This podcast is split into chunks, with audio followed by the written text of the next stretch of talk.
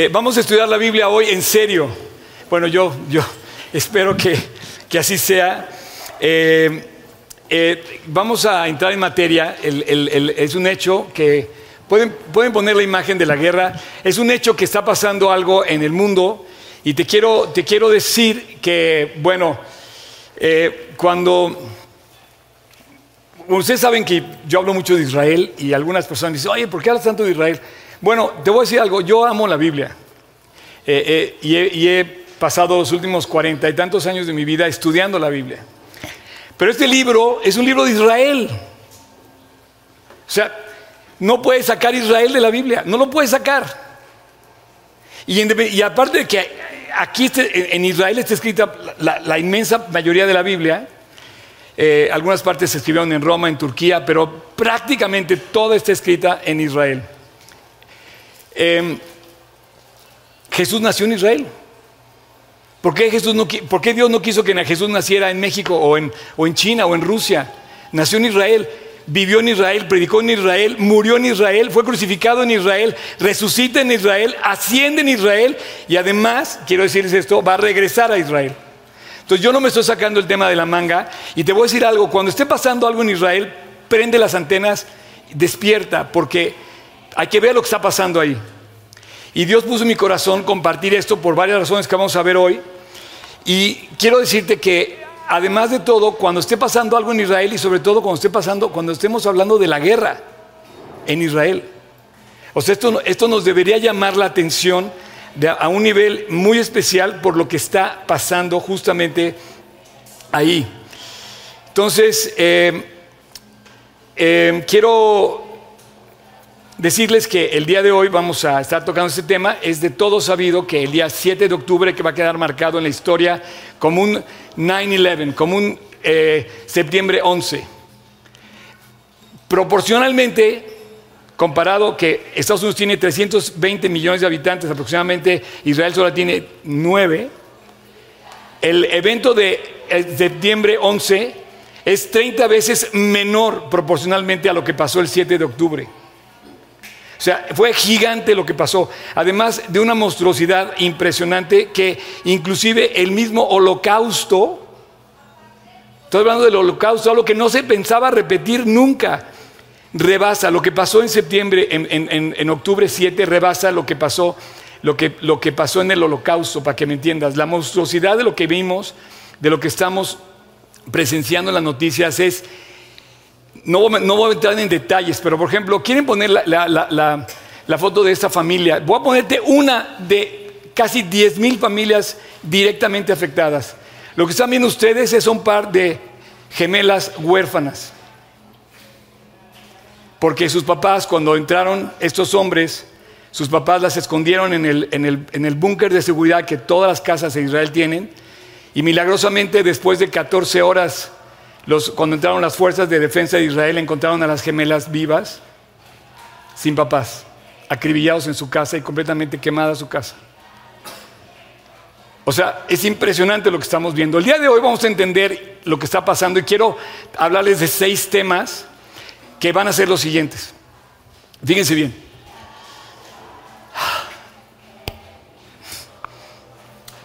No sé si podemos poner la lista.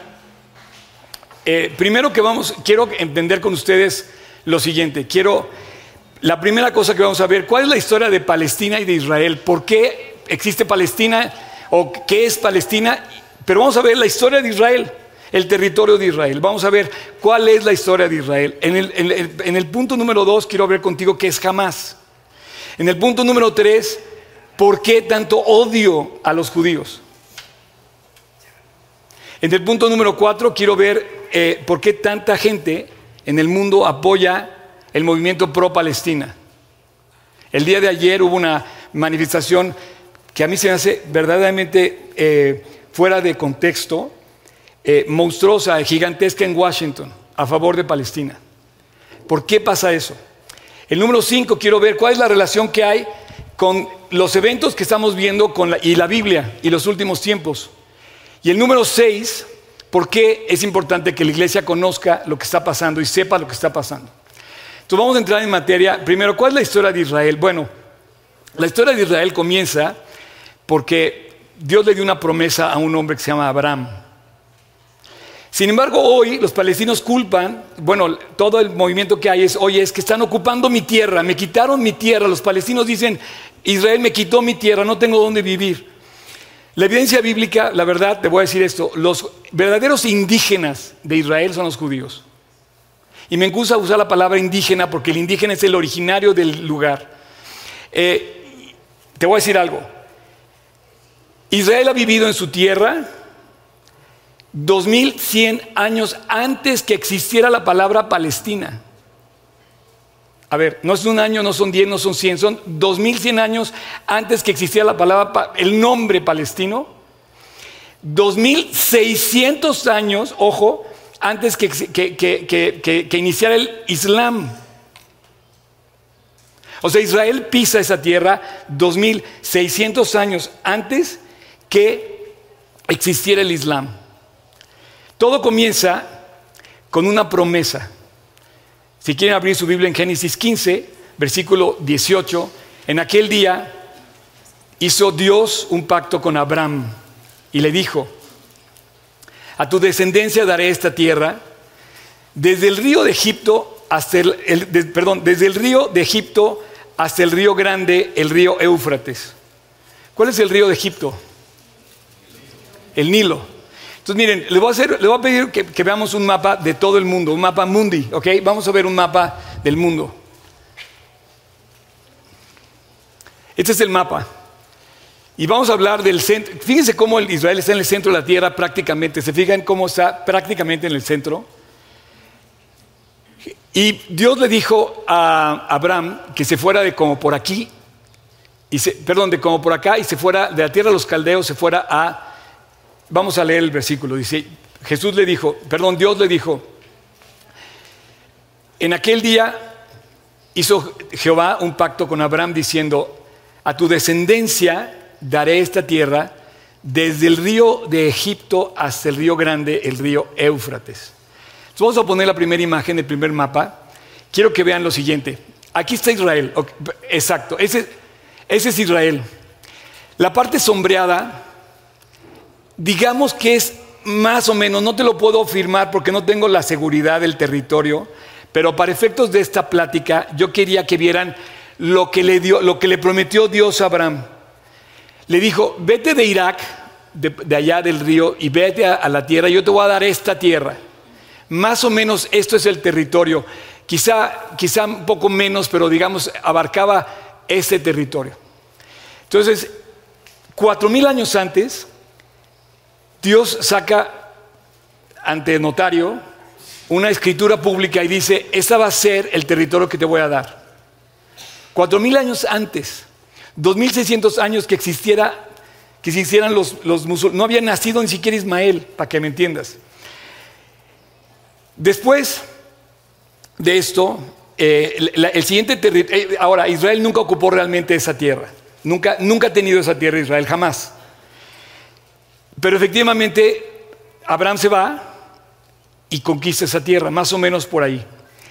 Después resulta que se compone el reino de Israel y el único momento en la historia del reino de Israel donde estuvo unido fue con el rey David. Y David tuvo más o menos este territorio. Fíjense bien lo que, lo que queda sombreado ahora. Yo desde mi punto de vista creo que sea un poco más, pero prácticamente David de toda esta porción conquista esta tierra con el reino unido, el reino del norte y el reino del sur. Y aquí es donde empiezan las cosas interesantes. Esto, hay, esto pasa más o menos en el año 1000 antes de Cristo. ¿Ok? El problema fue que Dios le empieza a hablar a los, a, los judíos y los judíos empiezan a portar mal. O sea, yo al hablar de, de, Israel no quiero decir que son unos santos, pero, pero estamos hablando de su territorio se empiezan a portar mal y Dios le manda profetas y nos manda profetas a ti y a mí, nos dice, corrige, arregla, no te portes mal, te, voy a quitar lo que te he bendecido, vas a perder la bendición. O sea, no va a perder la bendición, pero vas a, sufrir por esto. En el 586, desde todo sabido, 586, la, la historia lo marca para siempre, Babilonia conquista el territorio ya, bueno, ya habían conquistado el norte, ya había, ya había sido conquistado por Asiria, y Babilonia termina por conquistar lo que quedaba, que era Jerusalén, y es destruida Jerusalén. Para hacerlo rápido, lo que te quiero decir, después de los babilonios conquistan los persas, después de los persas conquistan los griegos, después de los griegos conquista Roma, y durante muchos años el imperio romano estuvo dominando en la tierra de Israel. Eso es de todos sabido, es de la historia. Y aquí es donde viene el problema de los palestinos. Palestina, el nombre Palestina, se firma con la autoridad del emperador Adriano en el 135 después de Cristo. Toma esto nota. Adriano en el 135 para acabar con los revoltosos de los judíos, porque siempre ha habido permanentes, remanentes y personas que han quedado ahí. Si bien fueron dispersados con todas estas conquistas, siempre han quedado pequeños remanentes en el territorio de Israel. Entonces, esos remanentes han, luchado, que eso es lo que, que, es la diferencia de lo que está pasando ahorita. Vamos a ver por qué. Ellos siempre habían luchado en contra de los opresores y luchado, pero estaban prácticamente cuerpo a cuerpo. Y finalmente Roma se encuentra con, bueno, la historia de los macabeos eran otros que lucharon, etc. Finalmente Roma, a pesar de que había destruido en el año 70 Jerusalén, todavía para el 135 después de Cristo seguían las revueltas. Y cuando era emperador Adriano, él dice, vamos a hacer una cosa, ya estoy cansado, vamos a deshonrar el nombre de Israel y vamos a ponerle el nombre de su peor enemigo, Filistea. Filistea en latín, ¿sabes cómo se dice? Palestina. Y entonces Adriano, desde el 135 antes de Cristo, le dice que ese territorio, le dice, se va a llamar Palestina. Y pasa el siglo I, el siglo II, el siglo III.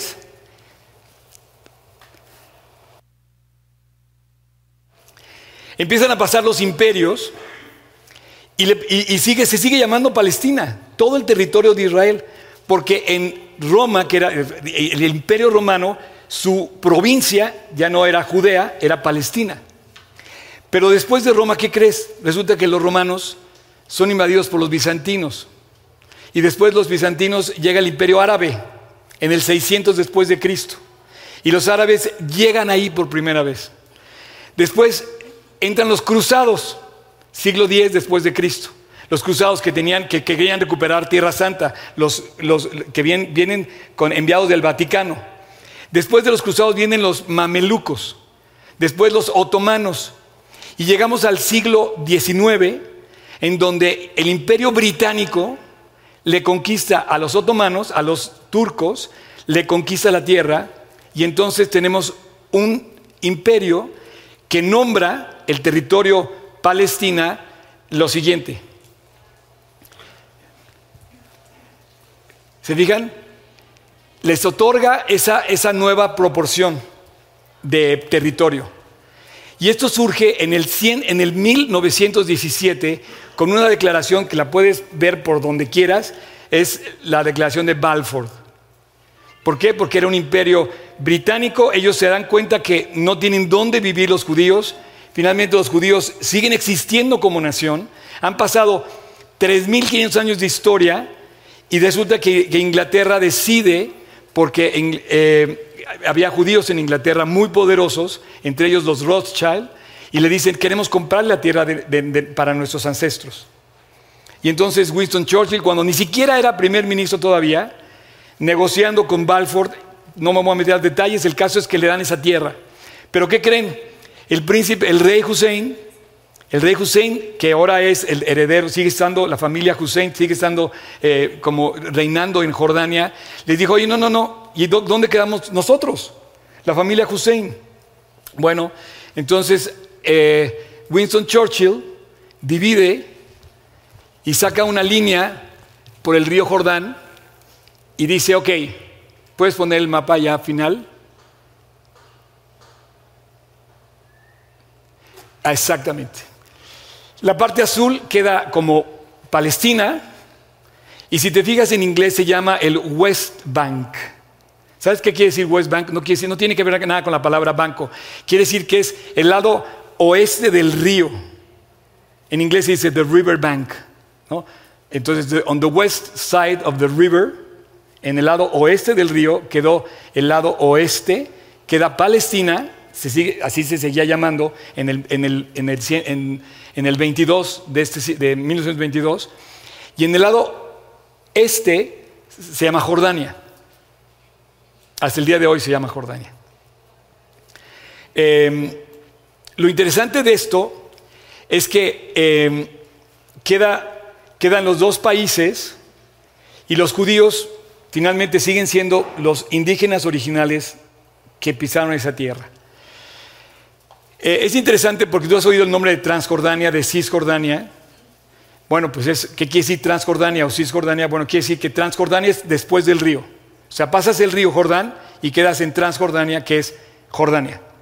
Cisjordania es el pequeño pedacito que ves aquí que nadie quiso.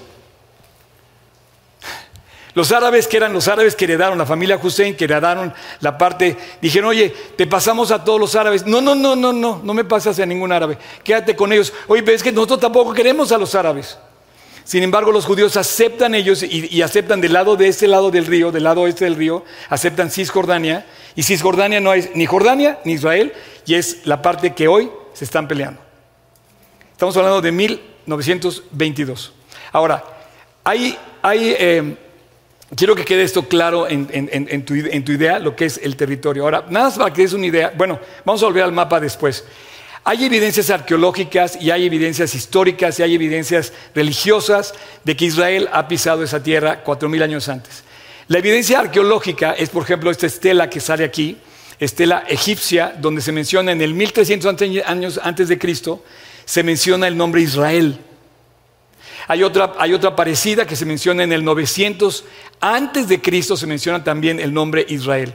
Los judíos también fueron llamados hasta el... Bueno, ese fue, lo puedes checar, esa es una cosa de, Wikipedia. Y entendiendo esto, ahora podemos como cachar que, que Palestina surge de que el emperador romano le otorga el nombre a ese lugar para desaparecer, intento de desaparecer a los judíos. En México sí se logró. Porque en México, por ejemplo, el Zócalo era Tenochtitlán, ya no se llama Tenochtitlán, pero ya no hay nadie que reclame Tenochtitlán. Pero si tuviéramos la herencia y hubiera Tenochtitlán, o sea, aztecas ahorita, que reclamaran su tierra, le pertenecería a ellos esa tierra. Pero el Zócalo cambió de nombre, le pidieron, o sea, cambiaron de nombre y sin embargo esto no funcionó en Israel aunque le cambiaron de nombre a Palestina, siguieron, siguió habiendo un remanente que ahí permaneció, que era judía, judíos. Y, se sigue, y sigue siendo la tierra de Israel. Pero si tú nacías hasta el 48, ah, porque en el 48, en 1948, se, firma, hace 75 años, 70 y tantos años, se firma la independencia del Estado de Israel y es cuando ya surge la nación de Israel. Todo lo que has visto, los avances de Israel al día de hoy, son desde el 48 para acá. Aparentemente firmaron la paz, pero el mismo día que firmaron la paz y, firmaron el establecimiento del, territorio de Israel, ese mismo día se levantaron seis países árabes en contra de ellos y han empezado con guerras. Y yo no quiero justificar a los judíos, no lo quiero justificar, ni quiero decir que son los santos, pero ellos han vivido en guerra desde el día uno en que se establecieron ahí. Y vivir en guerra finalmente es un dolor muy grande. La guerra trae muchísimos problemas. Es muy difícil administrar una guerra, es muy difícil poner a los dos bandos en paz. Sí, ha habido familias palestinas desplazadas de sus casas. Estoy, en eso, estoy, en eso estoy correcto. Ha habido familias palestinas desplazadas de sus propiedades. Pero decir que Israel nunca ha vivido ahí, como lo dicen los palestinos, que es su tierra, esa es una mentira que no corresponde a la honestidad. O sea, no es honesto decir que Israel nunca ha estado ahí. Entonces, la próxima vez que tú veas un movimiento pro-Palestina que diga que Israel nunca ha estado en el territorio de los palestinos, es un error. Es un error definitivamente porque la historia real de ese lugar es que Israel ha sido nativo, indígena de ese sitio desde cuatro mil años antes de Cristo. Bueno, en términos generales, cuatro mil años al día de hoy. ¿Qué es jamás? Vamos a ir al punto dos. ¿Qué es jamás? Jamás es una organización terrorista. Jamás quiere decir, en sus siglas en árabe quiere decir Movimiento de Resistencia Islámico.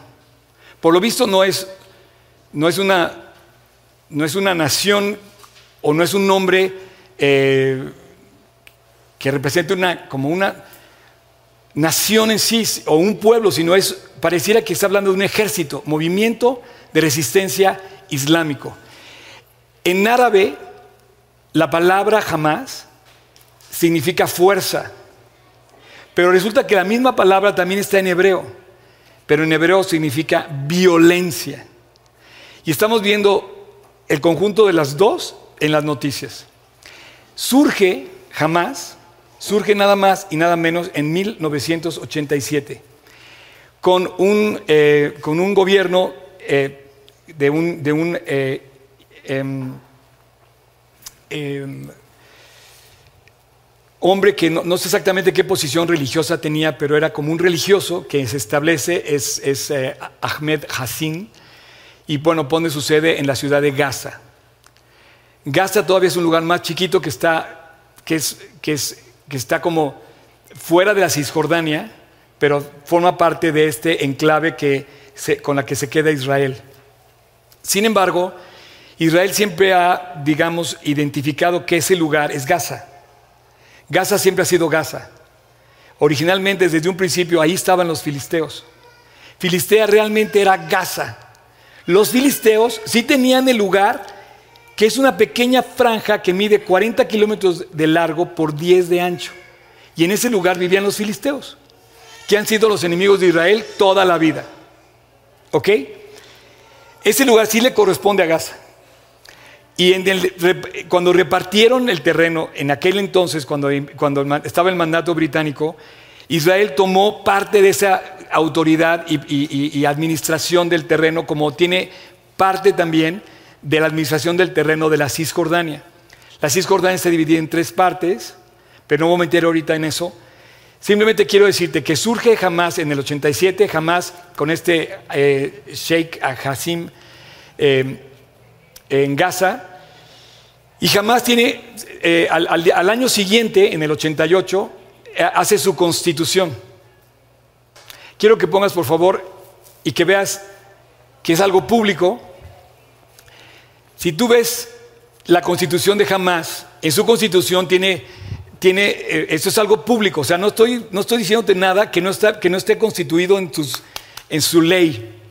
Ellos tienen afirmaciones antisemitas sobre Israel. Y la carta dice, Israel existirá, o sea, imagínate jamás, dice, Israel existirá hasta el momento, continuará existiendo hasta que el Islam lo destruya tal como ha borrado a otros antes. o sea, en su carta de gobierno, ellos dicen, nosotros tenemos una misión, es aniquilar a Israel, destruir Israel y matar a los judíos. El día del juicio no vendrá hasta que los musulmanes combatan a los judíos cuando el judío se oculta detrás de las piedras y los árboles, las piedras y los árboles dirán, oh musulmanes, hay un judío detrás de mí. Ve y mátalo. O sea, ¿qué harías tú si hubiera un país que dijera, vamos a matar a todos los mexicanos? O sea, no, o sea, no sé, o sea, ¿cómo puede haber que una, que una organización que pretende ser una nación que pretende ser una, o sea, más que una organización, te diga que yo quiero matarte a mi vecino. En otra parte de esta declaración dice, el documento también cita los textos religiosos islámicos para justificar la lucha contra y matar a los judíos, sin distinción estén en Israel o en cualquier otro lugar. Presenta un conflicto que es el conflicto árabe-israelí, como una, como una lucha intrínsecamente irreconciliable entre judíos y musulmanes, el judaísmo y el islam. Y agrega que la única manera de participar en la lucha entre la verdad y la mentira es a través del islam, por medio del yihad, hasta la victoria o el martirio. Entonces, jamás está abiertamente en su constitución expresado un deseo de aniquilar y matar y desaparecer a los judíos. Y lo harán no importa quién se les ponga enfrente, como lo hemos podido ver en estas últimas semanas que han estado, ya un mes, que han estado publicándose los videos de lo que sucedió ahí. En el 91, jamás establece sus brigadas militares que muchos países lo distinguen como milicias de Hamas, yo los diría terroristas de Hamas, que se llaman las, las, brigadas el Sim al-Qassam. En el 93 comienzan sus ataques contra Israel con lo que ellos eh, iniciaron, que eran los ataques suicidas, hombres que se ponían bombas, entraban al territorio de Israel y se estallaban. Entonces empieza a haber un conflicto porque la gente salía de Gaza, no había en aquel entonces eh, una barda, salía de Gaza, se metía a Israel y se explotaba en una estación de, autobús, en un lugar público, y se mataban. La, meta era matar. En el 97, aquí eso es importante, en el 97 después de lo que había pasado, se empieza a descubrir que efectivamente es una organización terrorista y varios países de la ONU dejan de considerar a Hamas como un, como un eh, gobierno eh, de nación y los nombran una organización terrorista.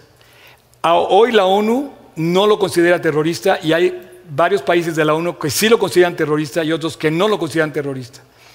Eh, entre ellos está Estados Unidos, por supuesto, y varios países de Europa, entre ellos. En el año 2000 comienza la famosa, la segunda intifada incitada por Hamas. En el año 2005, esto es muy interesante, en el año 2005 Israel deja de gobernar la franja de Gaza y expulsa a todos los judíos, saca a todos los judíos de Gaza, se sale del gobierno de Gaza y les entrega la autoridad completamente a los, a los palestinos de, Gaza. Y ese, en el 2005 sale Israel de, la franja de Gaza y construyen la famosa cerca eh, que colinda eh, y, que, envolvía toda la barda perimetral de, la franja de Gaza. En el 2006 hay elecciones dentro de Gaza y la gente decide votar para que sea gobernado por Gaza jamás. Entonces el gobierno de Gaza, el único partido, los únicos gobernantes, el gobierno de Gaza es jamás. Y para mí es el más grande enemigo que tienen los palestinos, jamás. O sea, para ellos, desde mi punto de vista, los palestinos de Gaza tienen el problema, tienen un problema más grande que los judíos. Tienen a Hamas que los gobierna y para mí Hamas es el culpable de la pobreza, del aislamiento y de la guerra que hay ahorita y de todo el sufrimiento de tanto civil. Hamas también mata palestinos, quiero decirte. Hay testimonios de palestinos, o sea, árabes palestinos, como por ejemplo nosotros que fuimos a Israel, nuestro chofer era un árabe palestino un hombre increíble. Pero si hubiera estado jamás enfrente de él, lo hubiera matado porque trabaja para Israel. En esta infiltración que hubo el 7 de octubre, no solamente mató judíos, mató cristianos, mató católicos, mató musulmanes, o sea, mató quien se le puso enfrente. Y lo curioso es que si de alguna manera se pudiera llevar a todos estos que se manifiestan pro Palestina a Gaza, serían, serían los primeros que matarían también.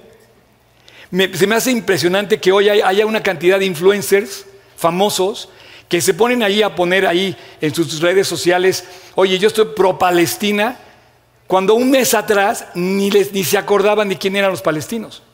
Entonces, cuidado y te subas al primer camión que sale con la última causa humanitaria que sale para subirte a lo que está de moda. No, pues hay que defender a los palestinos pobres. Oye, ¿se te olvidó lo que pasó el 7 de octubre en Israel? Gente indefensa, o sea, bebés decapitados, o sea, ¿qué, qué peligro había en matar un bebé? 40 bebés decapitados entre muchísimas atrocidades que hicieron. Que la verdad no quiero decirlo. Para mí, eh, jamás es, un, es, un, es un tema que tengo que decirlo con todas sus palabras. Hay algo que incita a jamás. Hay una fuerza muy grave que incita a jamás, que se vuelve antisemita en todo el mundo. Y ha sido el antisemitismo que hemos visto en todo el mundo. ¿Por qué pasó el holocausto? Hay una fuerza que incita a todo esto en contra de los judíos. Jamás construyó además toda una infraestructura subterránea que le llaman el metro de Gaza. El metro de Gaza son entre 300 y 500 kilómetros subterráneos de una vida subterránea. Es tan sofisticado el metro de Gaza que hay, a veces eh, la profundidad llega a veces hasta 70 metros bajo tierra. Yo no sé las estaciones de, México hasta dónde lleguen, pero es muy difícil excavar hasta ahí y es muy difícil vivir a, esas, a esas profundidades. Tienes que tener energía, tienes que tener luz, tienes que tener ventilación y tienes que tener la forma de vivir. Y es un laberinto.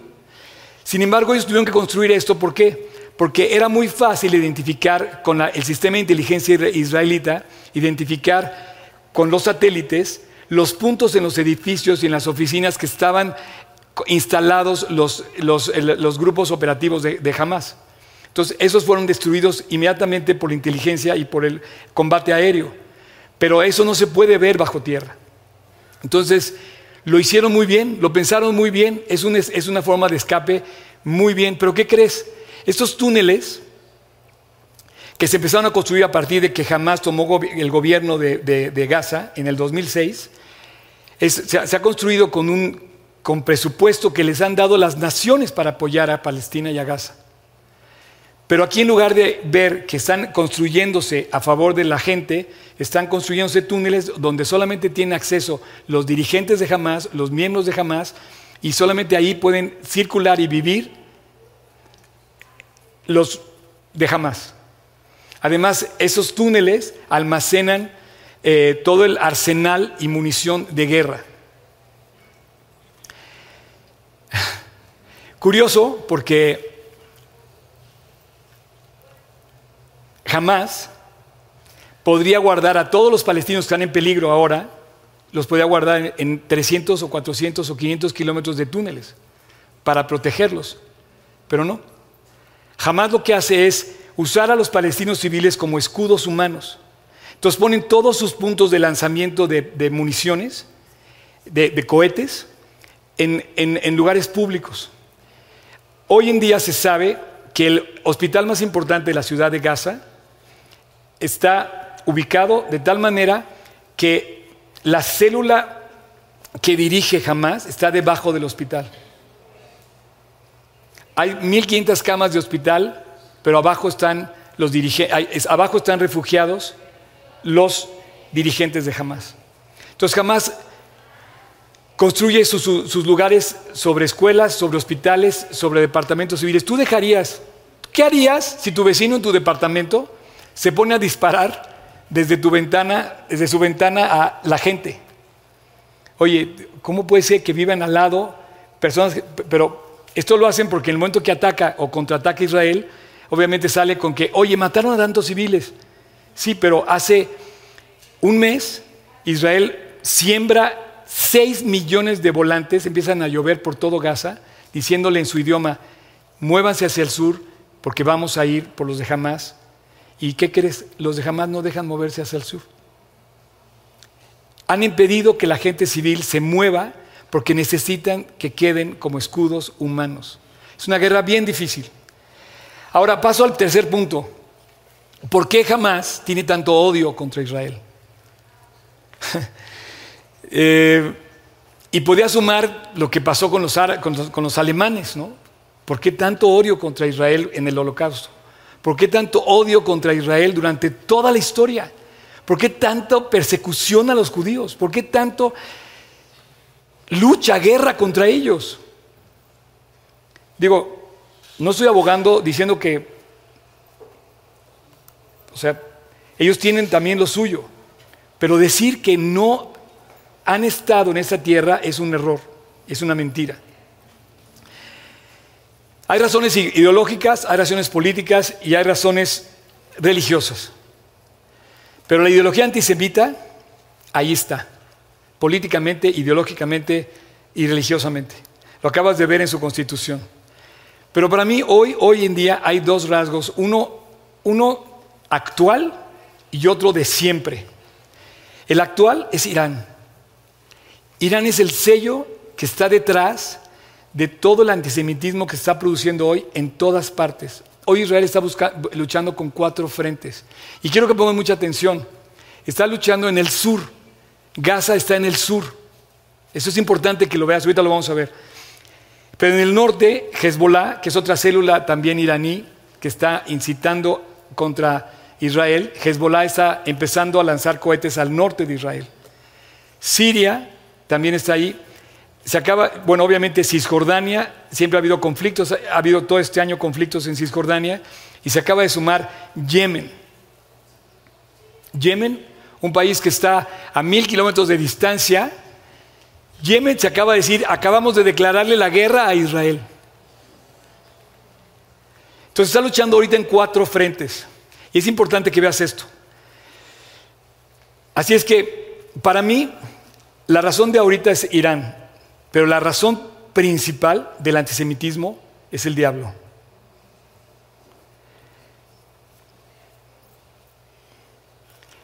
O sea, Abraham tuvo un hijo de la promesa, que era Isaac. Y en un día de carne, Abraham tuvo un hijo con la sierva egipcia que se llamó Ismael. Y los dos hijos se pelean su promesa. Pero parece que esa pelea hasta ahorita se ha vuelto una carnicería. Pero han podido vivir hasta hoy. Y todo esto tiene que ver con un antisemitismo infundado por el diablo, por Satanás. Oye, Oscar, ¿cómo puedes decir esto? Sí, es una lucha. Satanás siempre está intentando distraernos. ¿Quieres ir al estudio de la Biblia y te manda el cling? Te distraes el programa de televisión, la serie, no sé qué. ¿Quieres hablar de Cristo para ir a, predicar? me estabas comentando ayer, para predicar en el, en el reclusorio. No, ¿sabes qué? No puedes hoy. Y Satanás siempre te estorba. ¿Quieres hablarle? Estás a punto de orar con una persona para invitarla a recibir a Cristo y de repente suena su teléfono. ¿No te has fijado cómo siempre estorba? Pero siempre estorba cuando Él está viendo que está la persona a punto de salvarse. Siempre nos distrae. Está metido en todas las religiones. En todas las religiones. Porque nos hace pensar que estamos bien con una religión y no estamos bien, ni siquiera estamos salvados. ¿Cuántas religiones existen y cuántas de esas religiones no se van a salvar? Porque dice Jesús, este pueblo de labios me honra, pero su corazón no está conmigo. Y aquí es donde tenemos que empezar a ver que si, Satanás no te ha distraído a ti de la, verdadera, de, la verdadera relación y del verdadero encuentro con Cristo. Ahora, siempre Satanás te va, te va a tratar de afectar en tu relación con Dios. Y va a tratar de impedir que tú te acerques a Dios de todo corazón y con toda tu alma y le entregues tu vida. Pero ¿sabes qué? ¿Quién es el motor de salvación? Jesús. ¿Dónde nació Jesús? En Israel. Israel representa para el diablo el punto irreconciliable al que no va a dejar de perseguir. Apocalipsis 19, perdón, 12, versículo 4, ve lo que dice.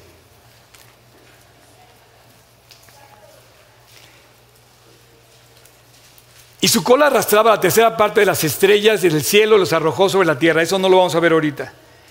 Pero por favor, checa. Dice, y el dragón se paró frente a la mujer que estaba para dar a luz a fin de devorar a su hijo tan pronto como naciese. Aquí hay tres personas, tres, personajes, el dragón, la mujer y el hijo. El dragón es Satanás, la mujer es Israel y el hijo es el único hijo capaz de darnos salvación, el único salvador que existe que es Jesús. Y dice, separó el dragón delante de la mujer que estaba a punto de dar a luz, ¿para qué? Devorar a su hijo tan pronto como naciese. Desde mi punto de vista, Satanás es el que infunde todo este odio en el movimiento antisemita de todo el mundo. Por eso hay que tener cuidado. Y te lo voy a demostrar con Yemen. Yemen, ¿quieres poner la, imagen de los rebeldes de, Yemen? Yemen tiene otra célula, bueno, Yemen está aquí, ¿no? Eh, la imagen de esa. Este es Yemen, es su bandera y es un militante de Yemen. Yemen es un país que, que está a mil kilómetros de distancia de Israel. Y, él, y hace unos días le acaba de declarar la guerra a Israel. Se sumó a la guerra. Eh, no aparece en la Biblia, pero yo te quiero proponer una cosa. Yemen hoy es un país que necesita, el 30, eh, que necesita de ayuda humanitaria para sostener a su 30% de población. Dime de dónde su gobierno, en lugar de gastar ese dinero a favor de la gente, manda un cohete ultrasónico que recorre mil kilómetros, porque lo mandó, contra Israel, que, que, lo destruyó Israel con su nuevo sistema de protección que se llama el Arrow 3.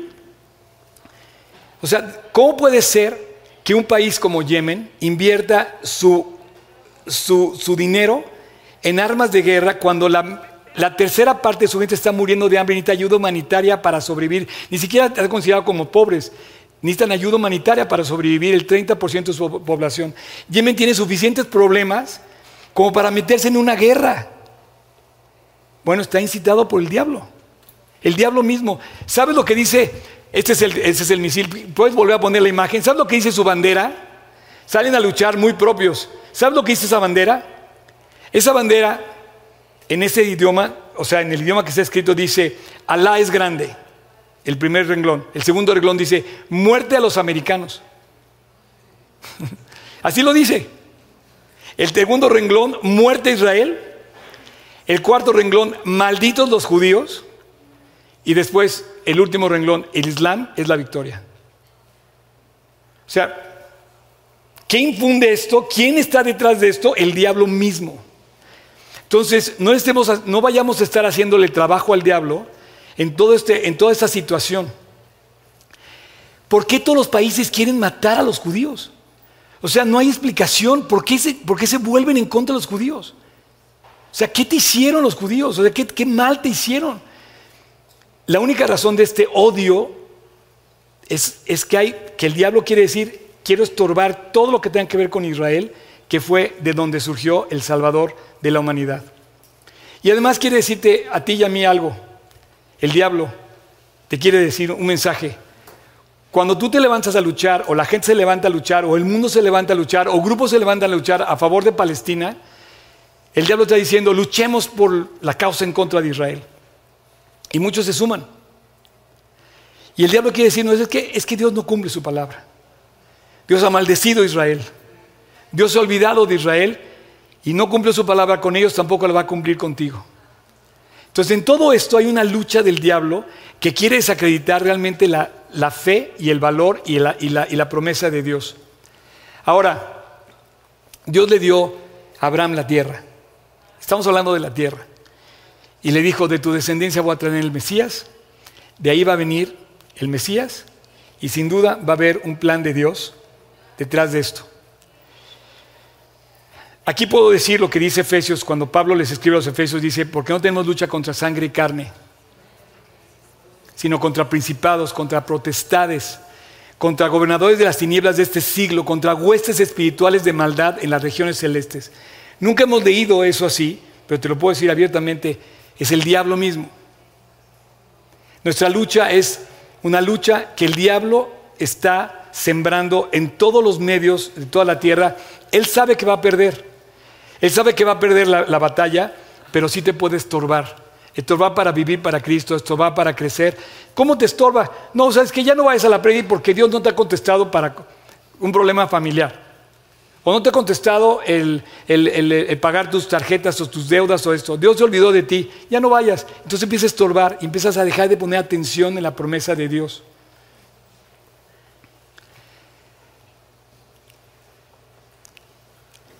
Bendeciré a los que te bendijeren, dice Dios. Se lo dijo Abraham. Y maldeciré a los que te maldijeren.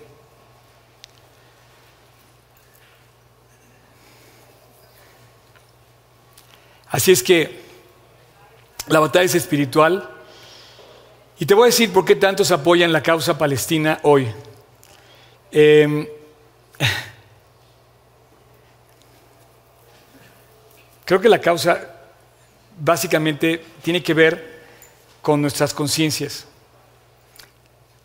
O sea, hacer el bien calma nuestras conciencias. No está mal hacer el bien, por supuesto que no está mal, por favor no me malinterpretes. Si tú haces cosas buenas, síguelas haciendo y hazlas cuantas veces puedas. Pero hacer el bien calma la conciencia. Hay gente que hace cosas malas, pero de, pero de repente, ¿sabes qué? Pues, pues ya, ya emborraché a medio mundo, ya drogué a medio mundo, pero pues con lo que gané, pues voy a comprar un orfanato, ¿no? Es lo que hacen en México los, los narcotraficantes. Pregúntales todos los, estados. Ya, te, mandaron al, al, hospital, ya hicieron todo lo que hicieron, pero en el pueblo es el que hizo el hospital. Eso es lo que está pasando aquí. Ahora, a lo mejor a tu nivel y al mío, pues hacemos otras cosas, ¿no? Este, porque la compasión que estamos viendo a veces es una reacción apasionada. Lo que pasó en Acapulco, todo el mundo quiere ayudar y está bien ayudar, por supuesto que está bien ayudar. Pero de repente ves que vas a ayudar y resulta que todos se lo están robando. Se roban, o sea, ya que vaciaron el oxo, se, roban el anaquel del oxo. ¿Para qué te sirve el anaquel vacío? O las televisiones de, y, las, y, los muebles de, la, de la isla, de las mueblerías. O sea, esto es impresionante, la maldad del mexicano, que por otro lado está cubierta por la conciencia de muchos que hacen mucho bien y que aportan mucho bien, pero en el fondo sí hay un cargo de conciencia. La próxima vez que tú quieras hacer bien, entiende por qué lo haces, para qué lo haces, qué quieres lograr. Me decían unos que estuvieron ayudando en la Cruz Roja, me dice, oye, a mí me cayó mal que de repente estaba yo ayudando y llega un, y llega un influencer a tomarse la foto junto a mí diciendo que está ayudando cuando nada más llegó por la foto. Entonces, hay muchas, y cuando a, a, veces parecemos tontos, te lo voy a decir, parecemos tontos porque subimos cosas que ni siquiera sabemos de qué estamos hablando. Y en la red estamos aportando cosas que pueden provocar la Segunda Guerra Mundial, como todos estos, la Tercera Guerra Mundial, como todos estos movimientos pro-Palestina. O sea, todos estos movimientos pro-Palestina pueden incitar la Tercera Guerra Mundial y eso nos va a afectar a nosotros. Conocer por qué lo haces, qué causa hay detrás, porque de verdad sale la última situación y de repente nos queremos subir al último camión que acaba de despegar para ir a abogar por la última novedad. ¿Quién se acuerda ahorita de Ucrania? Y Ucrania sigue en guerra. O sea, muchos dicen que los judíos están ocupando la tierra que no les pertenece, pero no se les olvide lo que les hicieron el 7 de octubre. Iniciaron una guerra. Y que dijeron, no, ya no, ya alto al fuego, alto al fuego, después, o sea, así es como juegas en una guerra. No. Te voy a decir una cosa, quiero que veas este mapa. ¿Sabes qué es eso? 1.800 millones de musulmanes. 1.800 millones de musulmanes. Quizás son 2.000 millones. 2.000 millones. Dije 1.800 millones, no, son 2.000 millones casi de musulmanes. No sé si alcanza a ver dónde quedó Israel. Todos quieren desaparecer Israel y no pueden. Hay, fíjate bien, hay 22 países musulmanes eh, eh, árabes, 22 países árabes y 52, digamos, países con musulmanes. O sea, hay más países musulmanes que árabes, para que me entiendas. Todos rodean Israel. Hay 14 millones de judíos en todo el mundo y hay solamente 9 millones, 7 millones y casi 8 en Israel. Dime quién es el que está haciendo el bullying aquí. Dime a quién quieren desplazar. No, dime quién están desplazando. Por favor, dime a quién están desplazando. Quiero que me conteste una pregunta. Quiero que veas la siguiente gráfica, la de Ucrania. Ucrania ha recibido prácticamente a seis, perdón, han salido de Ucrania desde la guerra más de seis millones de ucranianos. Eh, puedes googlearlo, está puesta la lista. Países, Polonia, eh, Italia, Francia, bueno, creo que hasta México hemos recibido ucranianos. ¿Por qué razón nadie quiere recibir a un palestino? ¿Por qué razón no le abre Jordania las puertas? ¿Por qué razón Egipto no abre las puertas? ¿Se han fijado? ¿Se han dado cuenta que Egipto no abre las puertas? No se quiere meter en el problema. No, no, no. No queremos estos cuates. Bueno, Israel dijo, te voy a hacer el favor. Voy a ir a, perseguir, no al, no al palestino, voy a ir a perseguir a Jamás. Dame chance de alcanzarlo. Pero no pueden. Están amenazados los mismos palestinos por los mismos de Jamás. Te vas a poner aquí y no te vas a mover. O te mato yo. Entonces es bien interesante lo que está pasando porque de verdad la gente que pone ahorita tus causas palestinas no tiene la menor idea de lo que están provocando. Egipto acaba de recibir a 400 personas nada más, pero ninguno de esos, creo que ninguno era palestino. Todos eran Estados Unidos, de no sé qué, eran de verdad, 400. Entonces aquí es donde entra la razón. Yo te decía, ¿por qué hay tantos países que apoyan la causa palestina? Pues yo creo que se sienten bien ayudando. No, voy a, voy a moverme por la causa. y es que sabes que nuestra conciencia de culpa nos, nos, acusa. Todos los, todos los seres humanos tenemos una conciencia de culpa, todos. Y hacer las cosas para ayudar a alguien te calma la conciencia. Hay muchos que se están subiendo a este camión simplemente para calmar su conciencia, pero te voy a decir una cosa, tu conciencia nunca se va a calmar hasta que tú no le pidas perdón a Jesús, te arrepientes de tus pecados, te reconcilies con Dios y te conviertas de tus malos caminos. Es la única manera de encontrar perdón y la única manera de encontrar salvación. Sí hay muchas causas justas, pero es peligroso que subas una causa justa en tu vida y no sepan ni siquiera de qué estás hablando.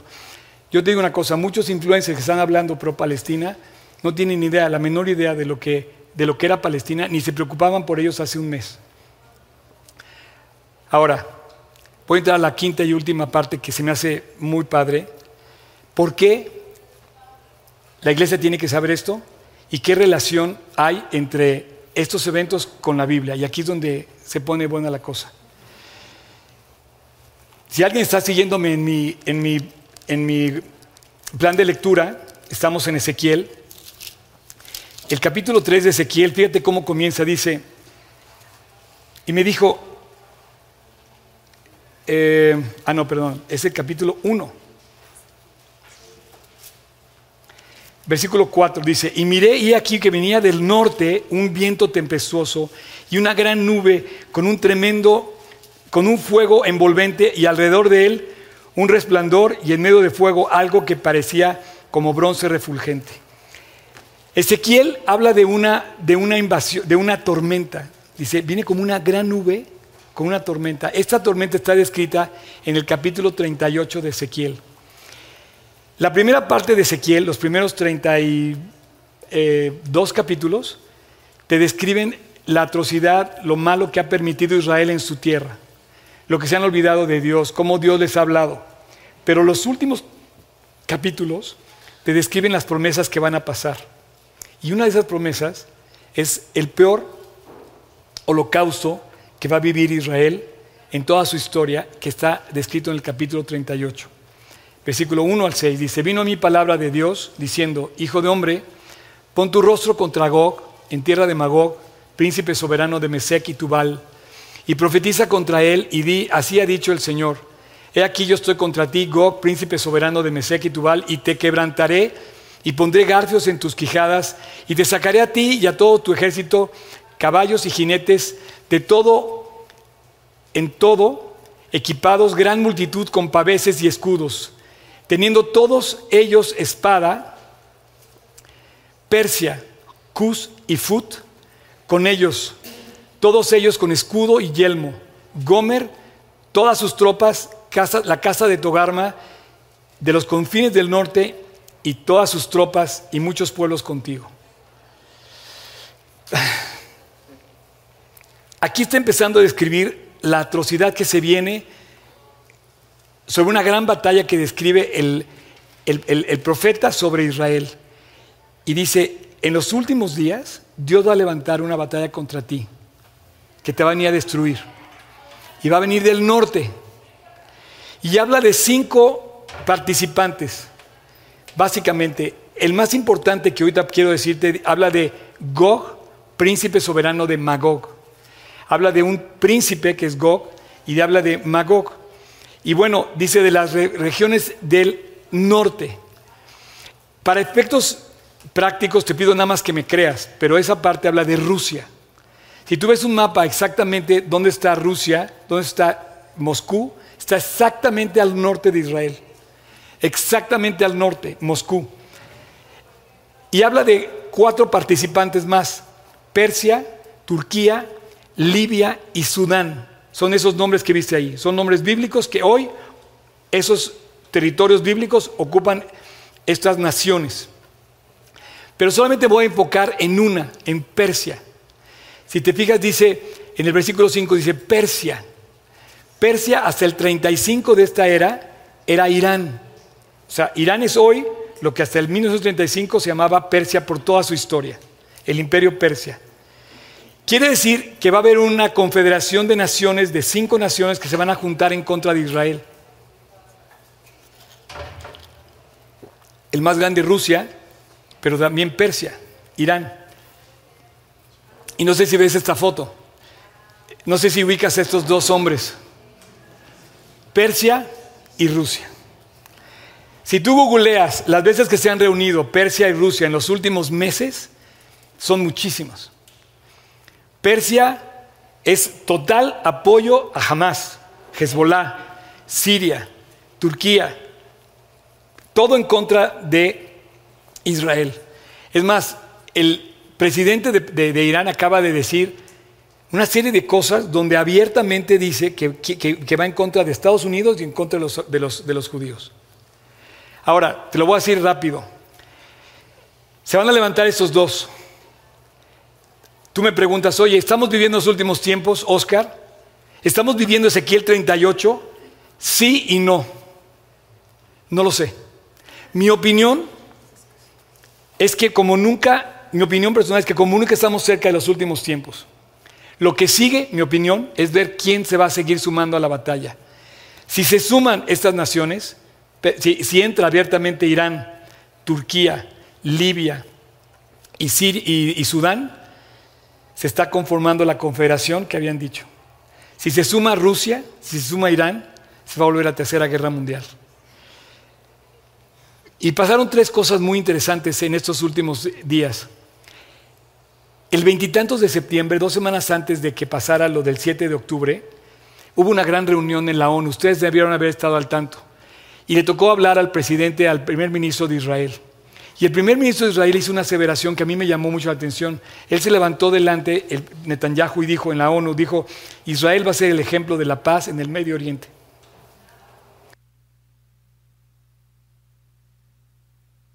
Eso lo dijo en las Naciones Unidas. 15 días después está viviendo esta situación.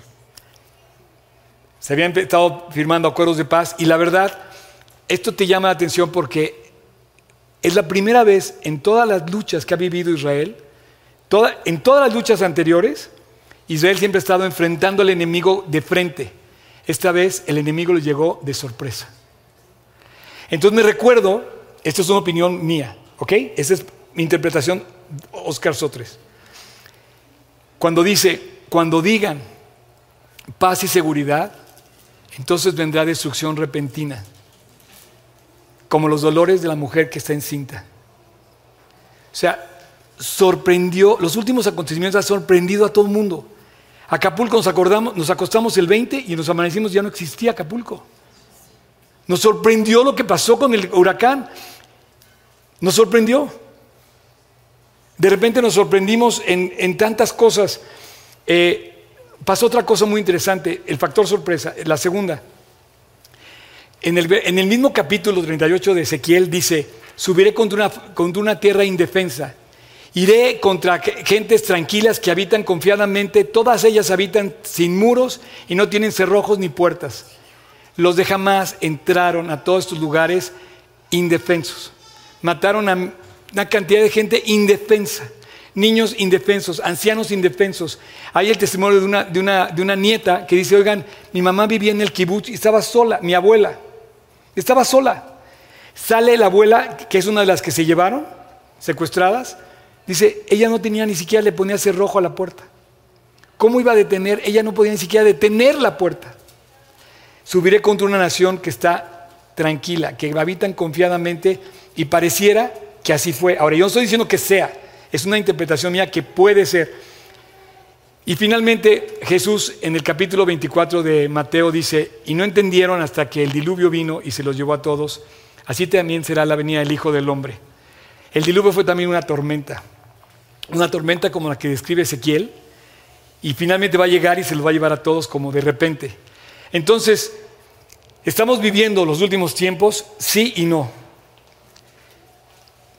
Pero lo que sí te puedo decir es que jamás ahorita está en el sur, no coincide con el problema del norte, pero si empiezan a venir ataques del norte, si se empiezan a sumar otros países como Rusia, Irán, Sudán y Libia y Turquía, entonces sí estamos entrando a Ezequiel 38.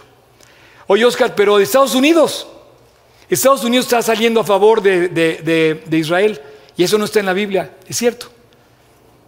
Pero es muy probable que Estados Unidos empiece a enfrentar tantos frentes. Por ejemplo, ¿tú crees que se van a quedar quietos todos los malvados del, del planeta? China va a ir por Taiwán. Cuando vean que Estados Unidos ya está demasiado metido en lo de acá, Rusia va a seguir atacando a Ucrania. De repente van a seguir pasando cosas con todos los países comunistas, van a querer seguir avanzando sus territorios.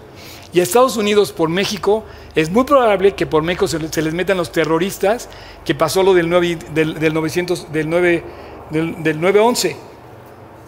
Entonces, cuando Estados Unidos tenga tantos frentes abiertos, China, Ucrania, Israel, este, su propia, sus propios peligro que pueda haber ataques terroristas en Estados Unidos, porque puede pasar, las armas se permiten en Estados Unidos, puede pasar eso en cualquier instante quizá Estados Unidos le diga, y además toda la campaña pro-palestina que hay y que lo están resintiendo los gringos, es moral que, Estados Unidos diga, no, ¿sabes qué? Ya eh, Israel es demasiadas cosas que tengo que ver, te dejo. Y entonces sí, señores y señoras, viene Ezequiel 38. Y si viene Ezequiel 38, ¿sabes que viene? El arrebatamiento. Porque no va a pasar, no va a pasar sin que... Eh, eh, no va a pasar lo segundo sin que pase lo primero. Y en el, en el programa de Dios, en el, en el calendario de Dios que Dios reveló, está presentado que el arrebatamiento es antes de la gran batalla que presenta Ezequiel 38. Sin embargo, estamos viendo que están conformando los elementos de la batalla. Concluyo. ¿Por qué es importante que la iglesia conozca lo que está pasando? Porque Jesús dijo, cuando veáis esto, dice, erguíos y levantar vuestra cabeza y emocionate porque tu salvación está cerca. Y dice, velad y llorad. Jesús dijo, velad y llorad. ¿Qué es velad y qué es orar? Bueno, orar es orar. O sea, ponte a orar. Dile a Dios todo lo que quieras decirle Pídele por la paz de todos lados, pide para que Dios te guarde y vela, porque no nos vaya a encontrar dormidos. Esta parte de velar es bien importante que la entiendas. Si Acapulco, si Acapulco alguien les hubiera dicho, señores, protéjanse, apercíbanse de agua, de alimentos, se hubieran preparado. Los agarró a todos. A mi cuñada no se pudo poner ni las chanclas, para que me entiendas no se pudo poner, estaba descalza y no pudo encontrar los zapatos para ponerse durante el huracán. Su departamento completamente destruido. Se salvó de milagro. ¿Cuántas personas conocen así?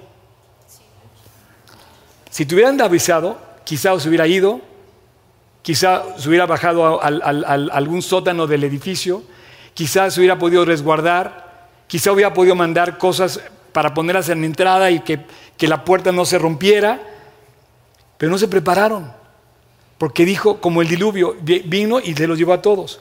Y Jesús dice, vela. Si tú estás velando, no te va a sorprender y la iglesia tiene que saberlo. Y yo estoy cumpliendo con mi misión de avisarte que posiblemente estamos en los principios de dolores. Como nunca he visto yo hoy que coinciden todas las piezas.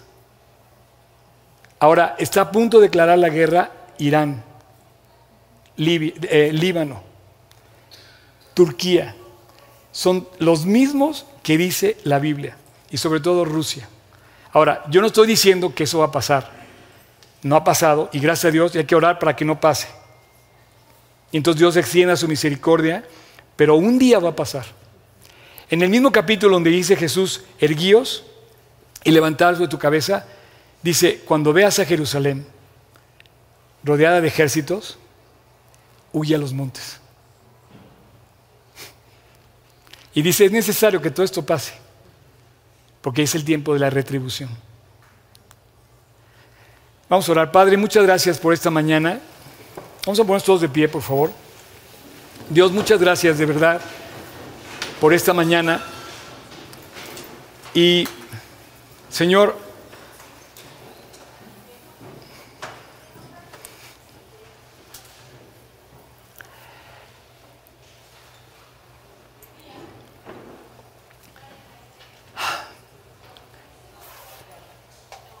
La verdad, Dios, yo no conozco la vida de todos aquí, pero tú estás tocando mi corazón y yo quiero compartirlo con los demás.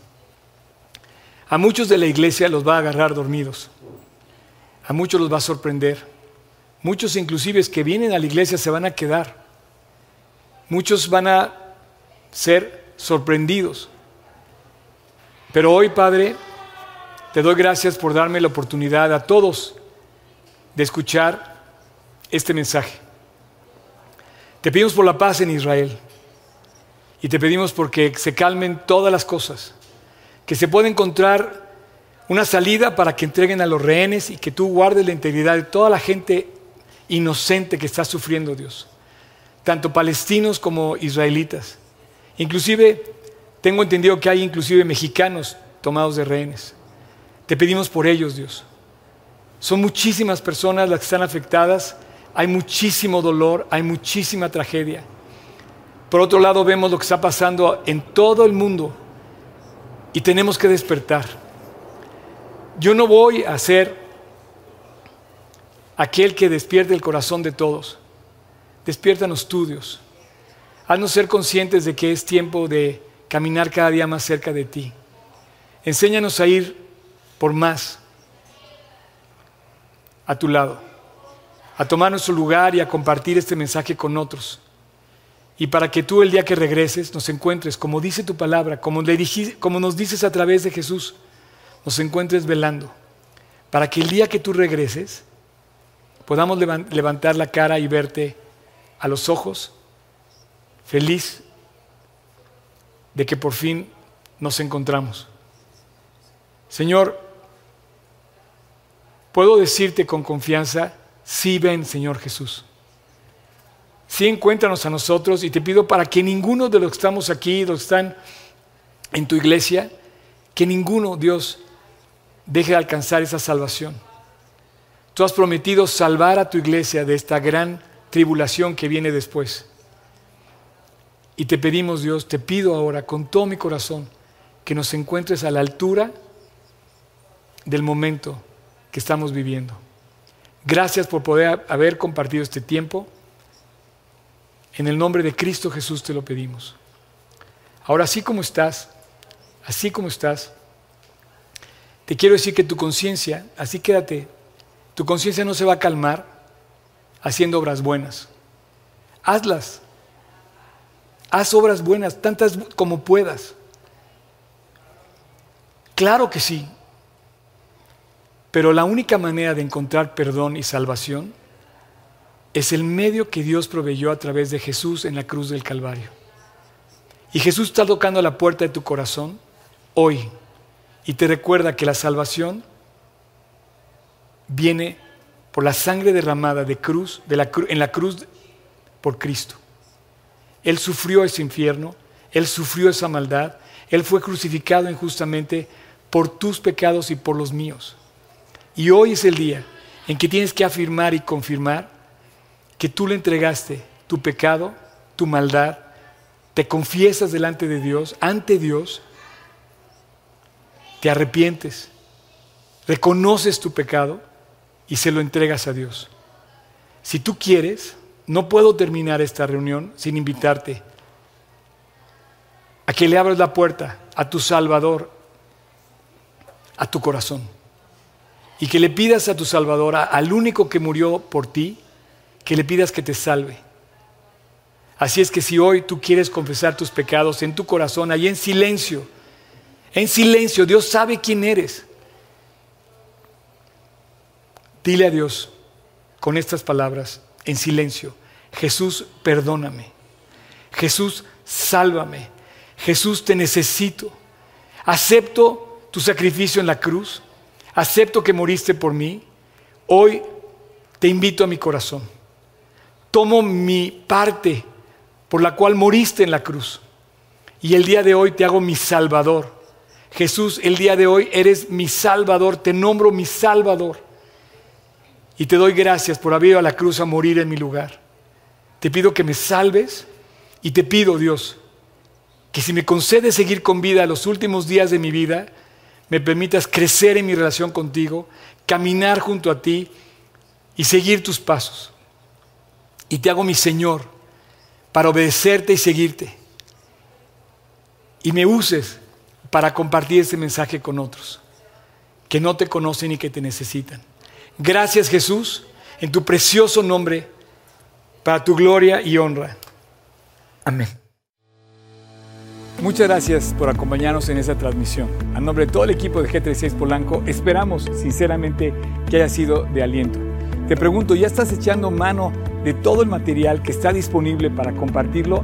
Aprovechalo y compártelo. Te invitamos a que compartas todo lo que hacemos, que finalmente es llevar el Evangelio a otras personas. Estamos en todos los canales de streaming, YouTube, Spotify y especialmente te invito a que descargues nuestra app y active las notificaciones para que tú eches mano de todo el material disponible que tenemos para ti. Y muchas gracias por tus oraciones, tus aportaciones y tu servicio. Finalmente, servicio, estamos todos invitados a llevar la palabra de Dios a los que están cerca de nosotros, pero lejos de Dios. Así es que hay que hacerlo y si esto te sirve, aprovechalo, úsalo. Puedes descargar todo el material también en gt16polanco.org. Gracias por tus aportaciones, que finalmente la iglesia tiene necesidades y tú quizás has sido de aquellos que han ayudado para que esto se lleve a cabo. Y gracias, gracias de verdad, síguelo haciendo. No estoy pidiendo dinero de ninguna manera, es con toda libertad, pero si tú te quieres sumar, súmate en gt16polanco.org diagonal aportar. Y finalmente, muchas gracias por tus oraciones. La iglesia debe ser casa de oración y Dios nos invita a ser casa de oración. Así es que no dejes de orar para que Dios nos guarde limpios, fieles y asidos a la palabra de Dios. Súmate orando, aportando, sirviendo y nos vemos hasta la próxima. Dios te bendiga.